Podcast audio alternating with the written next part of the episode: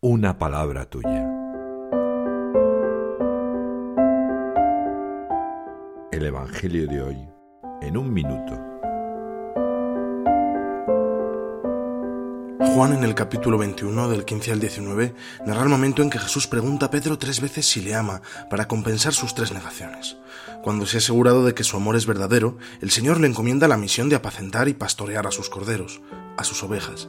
Luego, una vez le ha concedido el primer puesto en su iglesia, profetiza también su martirio. En verdad, en verdad te digo, cuando eras joven tú mismo te ceñías e ibas a donde querías, pero cuando seas viejo, otro te ceñirá y te llevará a donde no quieras. Y añade, sígueme.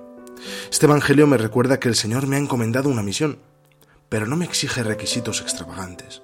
Me pide amor, como a Pedro hoy. ¿Conozco el perdón de Dios? ¿Ese sígueme del final es para mí?